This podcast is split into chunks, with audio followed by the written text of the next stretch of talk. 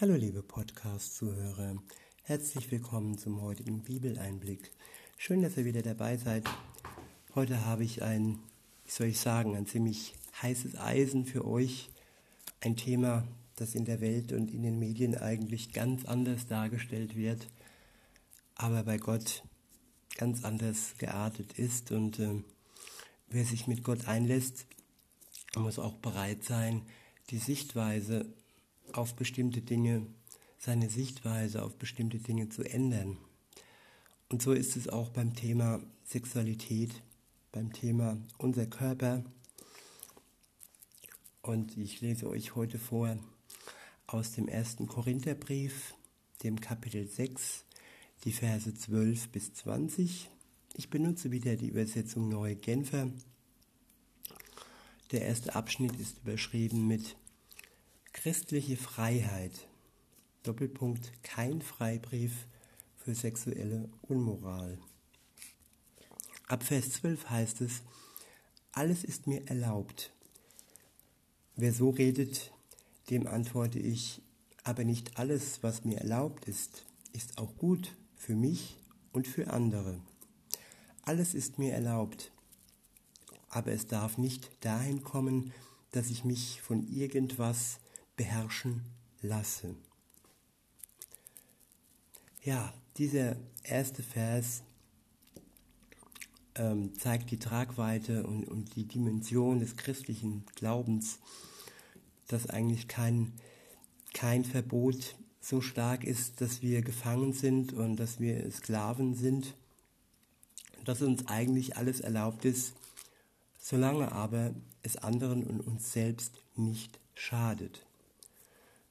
Es ist uns erlaubt, solange es gut für uns ist und für andere ist. Aber es darf nicht dahin kommen, dass ich von irgendetwas, dass ich mich von irgendetwas beherrschen lasse. Und da gibt es viele Dinge, viele Süchte, die uns beherrschen können, über Substanzen, aber auch das Thema Sexualität. Sie kann auch uns beherrschen. Und sie wird in den Medien so propagiert, dass alles doch nur Spaß ist und äh, dass es zum Leben gehört. Und Sexualität, ob zwischen Mann und Frau oder Mann und Mann und Frau und Frau, es wäre heutzutage alles normal. Aber es ist im Endeffekt nicht gut für den Menschen. Und dies erstmal zu erkennen, da muss man erstmal hinkommen und es nicht unbedingt nur als Verbot sehen und sagen, ja, Gott will es nicht, also tue ich es nicht. Ich finde, es wäre zu einfach und zu schäbig. Wichtig ist immer hinter dem sogenannten Verbot eigentlich ein, eine Hilfe zu sehen und ein, ja, ein Schutz zu sehen. Gott will uns schützen. Er will uns nicht einfach Dinge verbieten das, was er uns äh, wirklich aufträgt, das ist gut für uns und unser Leben. Weiter geht's in Vers 13.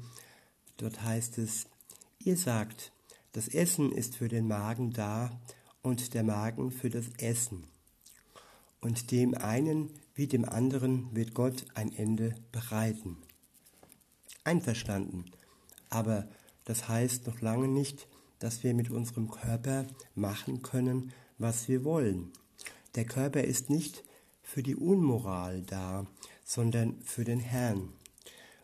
Und der Herr ist für den Körper da und hat das Recht, über ihn zu verfügen. Gott ist unser Schöpfer. Er hat unseren Körper kreiert in seiner ganzen wunderbaren Herrlichkeit kein Forscher, kein Arzt, kein Wissenschaftler hat ihn jemals ganz durchschaut. Es ist ein Wunderwerk. Es ist äh, kein Zufall. Es ist wirklich was ganz Wunderbares, was uns Gott da geschenkt hat, unseren Körper. Und ähm, dieses Wunderbare muss man achten, schätzen und darf es nicht der Unmoral preisgeben denn dann kommen auch Krankheiten und äh, klar, es kann jetzt Angstmacherei sein, aber trotz alledem Körper und Seele ist dann nicht mehr so geschützt, wie wenn er geschützt wäre, wenn wir es Gott überlassen. In Vers 14 heißt es dann, und genauso wie Gott den Herrn von den Toten auferweckt hat, wird er durch seine Macht auch uns vom Tod auferwecken und unseren Körper wieder lebendig machen. Er wird, er wird unseren Körper lebendig machen. Zwar werden wir einen neuen Körper bekommen, wenn wir jetzt schon gestorben sind und begraben wären. Gott schenkt uns dann einen neuen Körper, weil der alte ist ja dann schon verfallen. Aber trotzdem ist es ein Körper, der zu unserer Seele, zu unserer Seele, der mit unserer Seele verbunden ist, der zu uns gehört und der schon auch was mit dem jetzigen Körper zu tun hat. Es steht ja alles in Verbindung. Und weiter heißt es dann in Vers 15, wisst ihr nicht, dass ihr zum Leib Christi gehört und dass damit auch euer Körper ein Teil seines Leibes ist? Soll ich denn nun, indem ich mich mit einer Prostituierten einlasse, Christus das wegnehmen, was einen Teil seines Leibes ausmacht und es zu einem Teil ihres Leibes machen? Niemals. Hier wird auch nochmal deutlich, dass wir mit Gott verbunden sind, dass wir alle zusammen zu dem Leib Christi gehören, wenn wir ihm nachfolgen, wenn wir seine Kinder sind und dass alles zusammen ein Körper darstellt und wir ein Teil des ganzen Körpers sind. Und wenn dies so ist, dann sollen wir acht geben auf diesen Teil, der uns anvertraut wurde, dass wir ihn nicht ähm, verschanden und dem sogenannten Spaß preisgeben, der unserem Körper nicht gut tut und auch unserer Seele nicht. Ja, und dann heißt es dann weiter in Vers 16, überlegt doch einmal, wer sich mit einer Prostituierten einlässt, wird mit ihr eins. Sein Körper verbindet sich mit ihrem Körper. Es heißt ja in der Schrift, die zwei werden ein Leib. Wer sich hingegen mit dem Herrn verbindet, wird eins mit ihm. Sein Geist verbindet sich mit dem Geist des Herrn. Wenn wir uns jetzt entschließen oder entschlossen haben, ähm, Jesus nachzufolgen, dann sind wir mit ihm verbunden. Sein Geist verbindet sich mit unserem Geist. Und der Geist ist auch verbunden mit unserem Körper. Alles zusammen ist eine Einheit. Und gerade auch aus diesem Grund können wir unseren Körper nicht der sexuellen Unmoral preisgeben, weil wir ja auch mit Gott verbunden sind. In Vers 18 heißt es dann nämlich, lasst euch unter keinen Umständen zu sexueller Unmoral verleiten.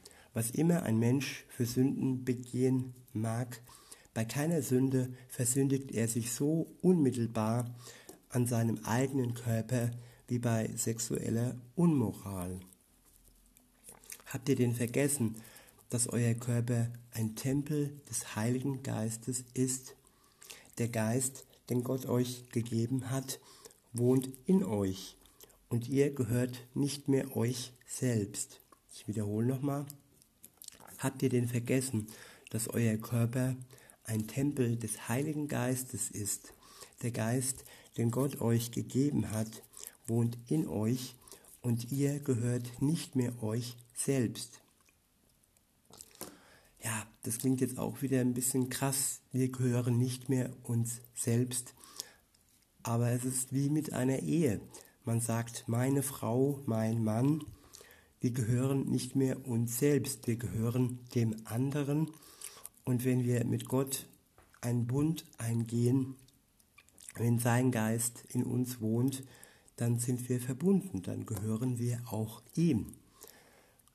Und es ist eine doppelte Wirkung. Er gehört auch uns. Wir sind wirklich eine Einheit mit, mit Gott.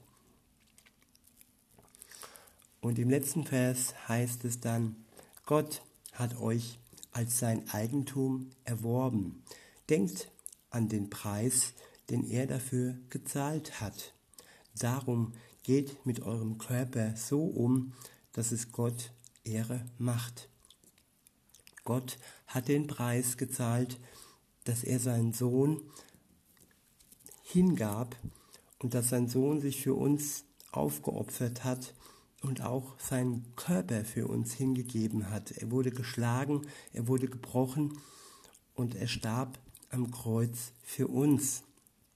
Und das war ein Opfer für uns, damit wir frei sein können, erlöst sein können und wirklich gerecht vor Gott stehen können.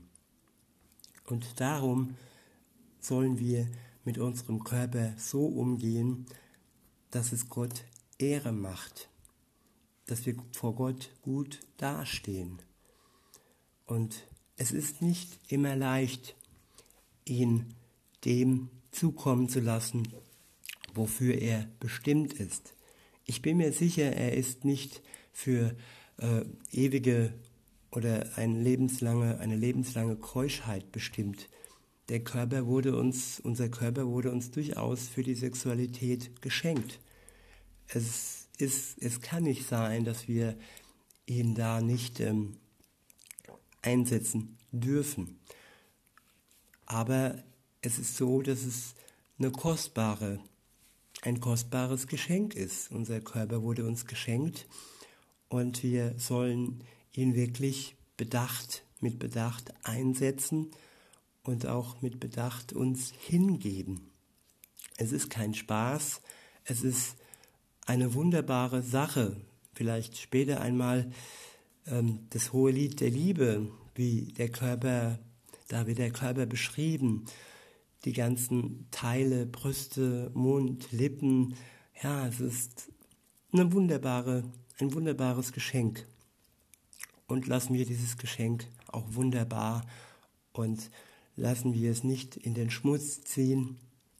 Gerade jetzt an Fasching, davor, danach oder mittendrin, da wird oftmals unbedacht mit dem Thema sexuelle Moral umgegangen. Ich wünsche euch eine gute Zeit und sage bis denne, tschüss.